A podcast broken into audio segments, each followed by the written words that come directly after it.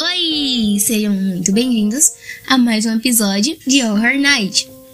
Em meados dos anos 70, um rapaz e seu filho resolveram mudar-se para um novo apartamento. Ao chegarem lá, notaram alguns móveis um tanto peculiares, afinal, estes eram incrivelmente antigos e tortos. Porém, não relevaram muito esse pequeno detalhe, já que seriam trocados mais para frente. Contudo, durante as noites, era acordado por seu filho dizendo ter sonhos terríveis com uma criatura. Mas o pai apenas insistia que o garoto voltasse a dormir e tentasse esquecer de tais pesadelos. Afinal, eram apenas sonhos ruins e nada iria pegá-lo.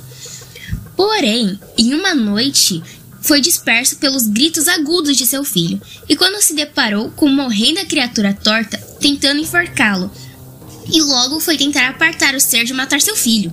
Porém, apenas sumiu aquela criatura e assim nomeou o monstro de Homem Torto. Ambos foram dormir em um hotel naquela noite, com medo do espectro voltar e os aterrorizar. Mas precisaram voltar para o apartamento dias depois por falta de dinheiro. Após sua volta, o rapaz notou o sumiço de seu filho e, ao buscar por ele, teve a descoberta de um porão. Então ele resolveu procurar por lá, porque não tinha mais onde o filho ir sumir, né? Mas quando, mas quando acendeu a luz daquele cômodo escuro e empoeirado, encontrou seu filho morto, todo retorcido, junto de uma caixinha de música que se repetia. Havia um homenzinho torto que morava numa casinha torta. Diz a lenda também que o filho foi atraído pelo som daquela caixinha que acabou dando de encontro com o espectro que o possuiu e o matou de forma brutal naquele mesmo porão.